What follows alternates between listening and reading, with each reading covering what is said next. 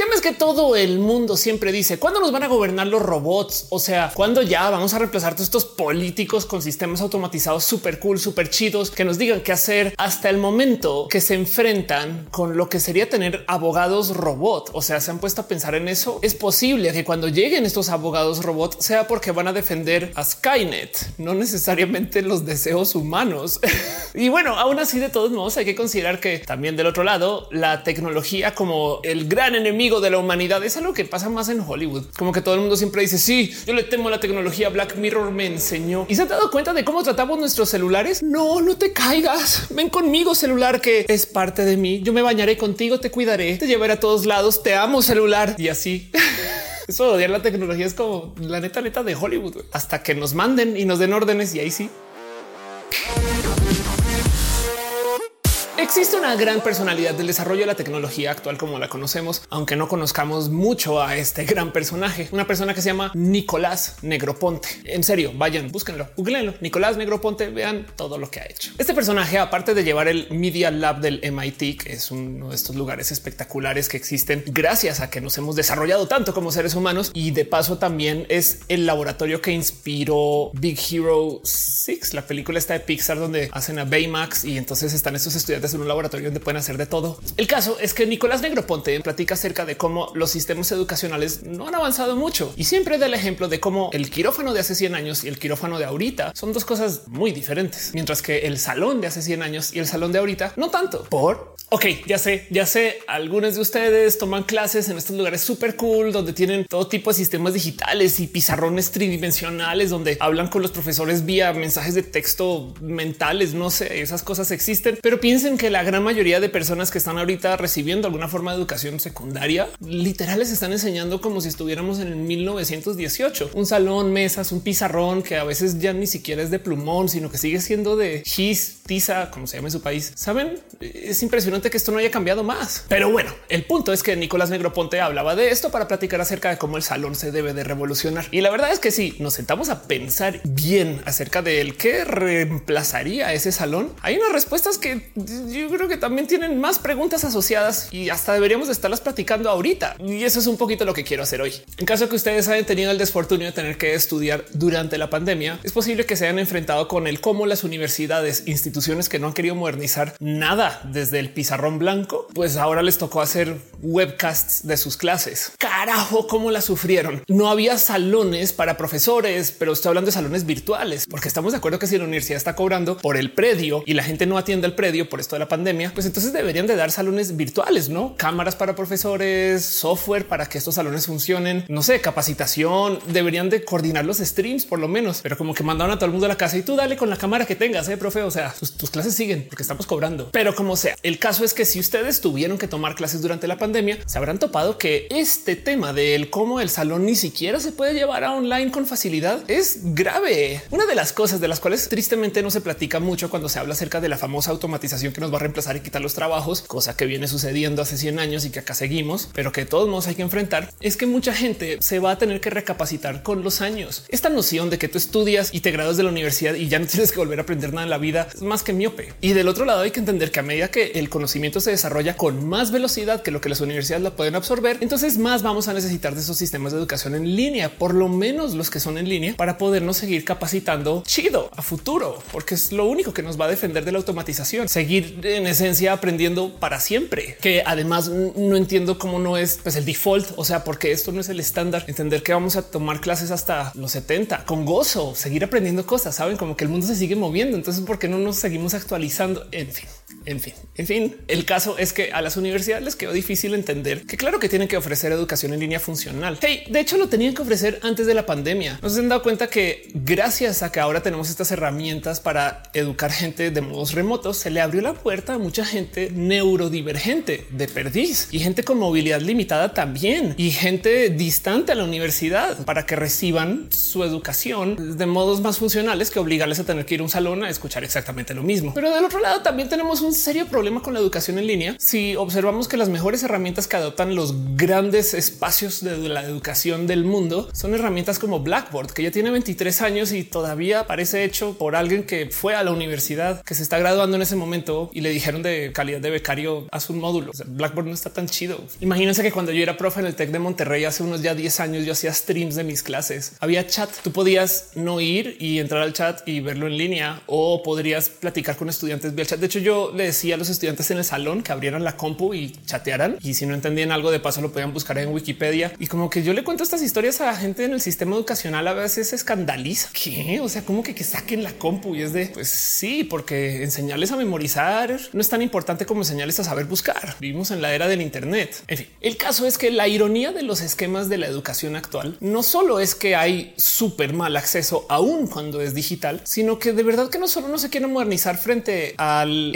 esquema mundial del cómo nos educamos. Curiosamente, cada vez la educación se vuelve más cara cuando más la necesitamos porque más cosas pasan y son problemas globales. En Estados Unidos, la educación ha crecido más en su precio o su costo de acceso que lo que la capacidad de pagarla. En México, más o menos tanto y depende del país donde vivan. Esto es más o menos una realidad. Del otro lado, también la educación no ha necesariamente mejorado de calidad, por lo menos conmesurado al cómo sube de precio. Y por eso es que hoy en día sabemos que si tú vas y te gradúas con cualquier grado, eso no necesariamente implica que vas a ganar más. Es una inversión de tiempo, dinero que no garantiza retorno, pero que la sociedad nos dice que tenemos que hacerlo. Es raro. No es que les esté diciendo que no estudien, solamente quiero iluminar que hay problemas y justo por si tampoco lo tenían presente ya. Por esto es que la educación en línea se volvió tan buena, porque no solo mejoran sus ofertas semana con semana, porque está en un sistema de competencia de startups, sino porque además se mantienen al tanto. Tienen que enseñar cosas que pues, hay que ocupar ya. Son bastantes veces más aterrizadas a las necesidades actuales que lo que existe detrás de un esquema de enseñar como sistemas como muy globales y con pocas bajadas. Y esto también de paso responde un poco al cómo es que vivimos hoy en esta era del Internet, porque cuando se diseñó el sistema educacional que manejamos y conocemos, ese que entramos a un salón y suena un silbato y salimos y vamos al otro salón y suena un silbato y salimos como si fuera una fábrica, se diseñó así porque en esencia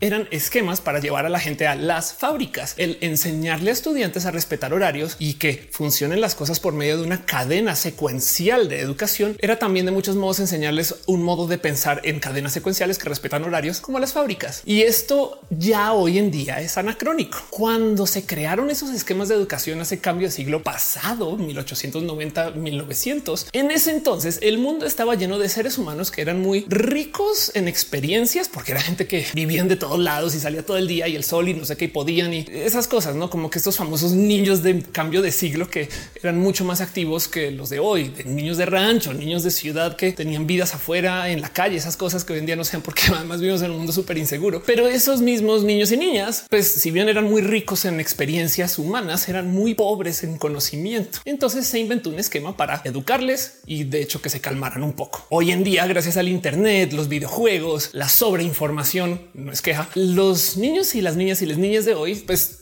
son personas que tienen mucho conocimiento, pero por estar en casa o por estar solamente vía el Internet o no más por ser jóvenes, lo único que son son personas que son pobres en experiencias. Entonces la educación más útil de hoy, de hecho, más bien sería el cómo filtrar toda esa información de algún modo funcional, porque también de poco sirve enseñar a que la gente memorice cosas y tenemos computadoras que memorizan millones de veces mejor. Y en vez de decirles a las niñas que se calmen, es más bien un aquí pueden tener experiencias y de paso estas experiencias son las que les van a enseñar a lidiar con el hecho de que hay muchos otros seres humanos y a lo mejor eso te ayuda el concepto del convivir con la diversidad que les va a tocar sí o sí. No enseñar la diversidad es enseñarles a fallar en el futuro, porque luego se van a graduar de su escuela de solo niños pensando que las mujeres no trabajan y se van a encontrar con problemas cuando lleguen a su primera oficina diversa. Saben? Ya sé, ya sé, ya sé que no todas las escuelas de solo niños son así, pero me entienden el ejemplo, no entienden el espíritu de lo que está tratando de decir el caso. Por esto es que las startups de la educación en línea les va bien. Hay gente que se queja y dice es que si tú tomas un curso, un tutorial o si contratas uno de estos espacios de la educación en línea, no te va a ir tan chido. Pero así mira las estadísticas y por ejemplo en programación hoy en día se paga igual o mejor si tú estudias en línea a que si tú estudias en una universidad. Hey, hace 10 años cuando yo daba cursos en tecnológico Monterrey aquí en México, mis estudiantes que eran ingenieros de sistemas y otro tipo de ingenieros tenían que hacer un proceso en su último semestre de educación donde tenían que certificar en varios servicios y empresas y compañías y tecnologías. En esencia, si tú ibas a una universidad como esta en la que yo estaba enseñando, igual te te gradúas con una certificación en, no sé, SAP, Oracle, Microsoft, Google, IBM, lo que sea, que suena chido, ¿no? Pero luego también si lo piensan, no hay que ir a la universidad para recibir esa certificación y a la hora de contratar, técnicamente esa certificación es la que valida tu conocimiento, lo cual deja la duda del y el diploma para qué? Si tú podrías no pagar toda la universidad e igual certificarte, estás a nivel competitivo con alguien que sí fue. ¿Cuál es la diferencia? Y esto es una pregunta que debería de ser más fácil de responder. Y de parte de las universidades siento que no siempre se está respondiendo bien. Pero como sea, entonces pues por supuesto que hay gente que se queja de la educación en línea porque eso no es suficiente, no te da la experiencia completa. Y si bien hay cosas que yo entiendo y admito que vienen del esquema universitario típico, clásico o de la vieja escuela, literal de la vieja escuela, en la educación del Internet hay dos o tres cosas que a veces digo, esto no necesariamente es explícito o único de la educación en línea, pero definitivamente aquí sí se tiende más rápido. Los cursos en línea, por ejemplo, se centran explícitamente en el curso. Cuando sale una tecnología nueva, buscan en desarrollar ese curso. La educación se centra en los temas que se enseñan. No tiene ningún problema con canibalizar sus cursos viejos porque es cuestión de solo reemplazarlos en una plataforma digital. Para una universidad esto puede tomar más tiempo y por eso es que te topas que hay estudiantes que hoy se están graduando con una suerte de conocimiento en no sé, Flash o alguna barra basada de esas. y es que tiene que ver con el cómo se estructuran las universidades, digamos que de la vieja escuela. Porque si bien en las universidades lo que se respeta no necesariamente es el tema educacional, sino su talento contratado. De ahí el concepto de las famosas vacas sagradas, gente que se contrató para que diseñe los esquemas educacionales de estas universidades y que se les va a respetar que ahí van a estar quizás por muchos años mientras hasta investigan a nombre de la universidad. De hecho, el cómo se valoran las universidades no es por lo que enseñan, sino por su dotación. En esencia, el cuánta riqueza manejan y operan por medio de su propiedad intelectual o su investigación o su capacidad de investigación o hasta de plano sus donativos. Algo que si lo piensan puede ser muy bueno para que la universidad exista por muchos años y capaz a la larga, o sea, 100 a 50 años o algo así, ayuda, pero que definitivamente no pone el valor de los temas educacionales enfrente. Si tú necesitas aprender algo de una tecnología que apareció hace dos meses, este esquema no le va a favorecer eso y no se va a enfocar en esa tecnología y va a tratar de decirte que no es tan importante, pero mi proyecto es para hoy.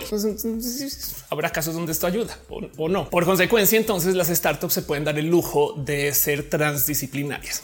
La transdisciplinariedad en esencia es un esquema educacional que es muy difícil para las universidades de la vieja escuela, donde lo que te ofrecen es un tú estudia lo que quieras, que todo se ata, todo está unido, todo tiene conexión. Pero es que sí es verdad, porque más o menos también así es la vida. Así tú hayas estudiado derechos y un día de repente te da por ir a estudiar salsa por fines recreativos, capaz si en esas clases de salsa aprendes algo acerca de la imagen, la corporalidad, el manejo de gente, alguna cosa nueva. Y eso luego capaz si lo podrás aplicar al cómo llevas tú la ley o tu práctica de leyes. En esencia, tú siempre aprendes y mantienes una mente abierta y entonces todo se puede conectar y eso se le llama la transdisciplinariedad. El problema es que para una universidad cobrar un esquema de educación transdisciplinario sería el equivalente a decirte entras hoy, toma las materias que quieras en el orden que quieras y al final te damos un diploma así no hayas cumplido con ningún camino específico y es de entonces qué aprendió, qué estudió, qué viste, cómo funciona todo esto. Esa es la transdisciplinariedad. Eso es lo que hacemos cuando entramos a estudiar en espacios online como no sé, Platzi, Creana, Skillshare, Ubits tomas los cursos que quieras y luego los aplicas donde los necesitas. Es más, a veces ni los completas, pero esa educación sigue siendo igual de válida si trae la disposición de ser de algunos modos autodidacta y recibirla. También necesitarías esa disposición en una universidad. No es como que la universidad te obliguen a estudiar. Lo que sí es que te amenazan con que te quitan la capacidad de progresar, no? Pero, pero no te obligan. O sea, tú tienes que también traer un poquito de ah, sistemas de ser autodidacta para poder recibir esa información. No, el caso es que hablo de todo esto porque quiero aterrizar el hecho que por esto es que funcionan los sistemas de educación en línea. Y si vamos a hablar acerca de el que algún día esta educación se automatice, es bastantes veces más probable que así se vean los profesores robot que como no lo enseñan las universidades del pasado. Y el problema es que en muchos casos los profesores robot ya están ahí, no más que están puestos de algún modo que no le reconocemos como una inteligencia artificial sentiente que vino a darnos clase. Por ejemplo, y esto yo creo que sería la comparación más básica de todas, si lo piensan, el que recibamos la educación en línea vía videos y un sistema que nos da seguimiento sobre esos videos ya es un modo de automatización. Los y las profesoras que grabaron el tutorial, el curso o el taller o lo que sea, no están ahí.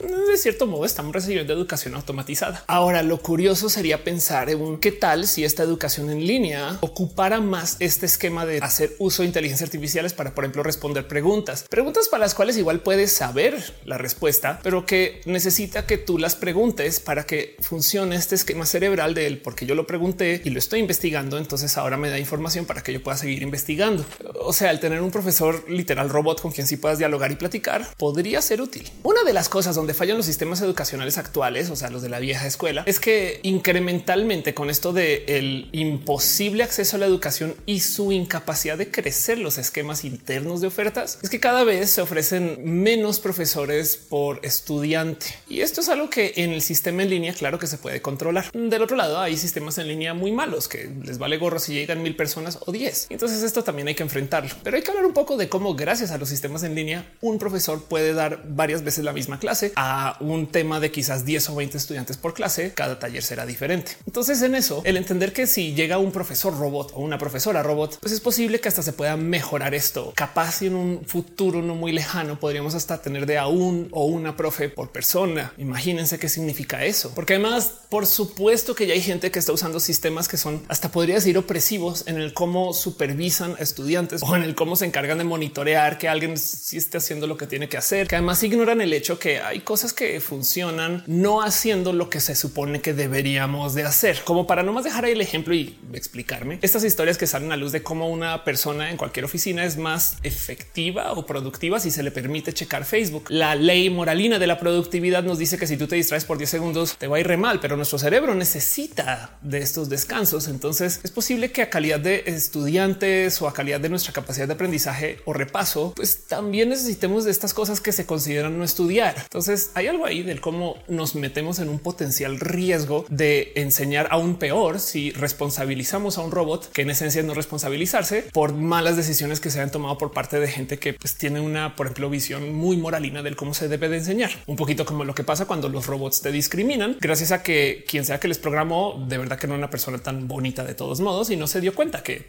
el robot te iba a discriminar. Del otro lado tenemos un sinfín fin de tecnología muy bonita para educar gente que ya se está usando hace muchos años, no más que no se ocupa para educar gente en esto de lo que consideramos lo estereotípicamente clásico de la enseñanza. Y es que estoy hablando de los videojuegos, porque gracias a los videojuegos se ha experimentado mucho en el cómo hacemos para enseñarle a alguien que pícale al botón y llegas allá, no le piques al botón y llegas acá. Y ahora el juego se trata acerca de llegar allá y luego acá o a farmear en League of Legends. La verdad es que hay algo que decir con el mero hecho de que quizás este es el único modo con el cual vamos a poder enseñar las nuevas generaciones acerca de casi que cualquier cosa, porque hay tanta gente en el mundo y curiosamente existe una rara cultura de que a la gente que nos educa y de paso también la gente que nos defiende no se le debe de pagar bien ni tratar bien. Y entonces hay quien menosprecia a la gente en educación y la gente que acaba en educación también. Híjole, tenemos un problema. La verdadera pregunta de cómo vamos a educar a miles de millones de personas que vienen las próximas generaciones, pues capaz si nos toca usar sistemas digitales porque no hay de otra. No sé, pero lo que tenemos ahorita tampoco es que funcione re bien, la neta, sobre todo porque los vicios del sistema actual hacen que se vuelva más caro y más difícil de conseguir. Entonces toca aprender a masificar esto un modo u otro. Capaz si el tema del tendrían ustedes un profesor robot o una profesora robot es un nos va a tocar y cómo a hacer para lidiar esto, porque como sea que lo vean, ya está sucediendo algo así. Nos reímos, nos causa broma y diversión el pensar que la gente se educa en el Internet y peor nos parece raro el decir yo lo aprendí en YouTube, pero la verdad del cuento es que en YouTube hay un buen de profes. Hay profes que son influencers que enseñan matemáticas. Hay profes que están enseñando medicina en YouTube.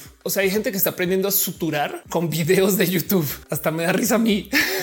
risa nerviosa, pero me entienden qué les digo. Esto es parte del cómo adoptamos las tecnologías actuales. Hey, no se hagan. Yo sé que ustedes han buscado cómo solucionar algo en YouTube antes de preguntarle a alguien experto o experta. Solía ser que en una época tú te burlabas de esto en las redes sociales, que cómo es posible que la gente en vez de buscar algo en el Internet le preguntara a Twitter cómo hago X o Y cosa o cómo llego a X o Y lugar. Pero ahora resulta que la gente está buscando tutoriales en YouTube por mera naturaleza, como limpio esto o cómo soluciono un dilema de aquellos. Y, y hay gente que se está educando en temas bien complejos en el Internet, pero del otro lado solo se enseñan en el Internet. Les invito a que consideren ustedes el quién enseña el cómo llevar tus impuestos con el SAT también como la horda de héroes que suben contenido de cómo declarar en el SAT a YouTube, que además a veces digo deberían de ser más influencers, o sea, deberían millones de campañas. Yo no sé, esta gente se le hace bien al mundo. O del otro lado, pensemos en cosas un poco más básicas. ¿Quién estaría enseñando las complejas dinámicas del poliamor o el relacionamiento ético no monógamo si no fuera estas personas que suben este contenido al Internet? Ni hablar de él cómo contactas con gente de la diversidad si no fuera con personas que estamos en el Internet hablando de nuestras vidas. Esto no se va a enseñar en una universidad universidad en tiempo corto. Y curiosamente siento que tampoco es como que se va a enseñar precisamente mañana en estos sitios de educación en línea, pero aquí en YouTube hay mucho contenido de esto y de otros temas raros. Hey, ¿qué han aprendido ustedes raro en el Internet? O sea, como que su tutorial más que yo aprendí a hacer una estupidez online. Déjenmelo saber en los comentarios. Tengo curiosidad. Yo, por ejemplo, aprendí a hacer ruiditos como pájaro.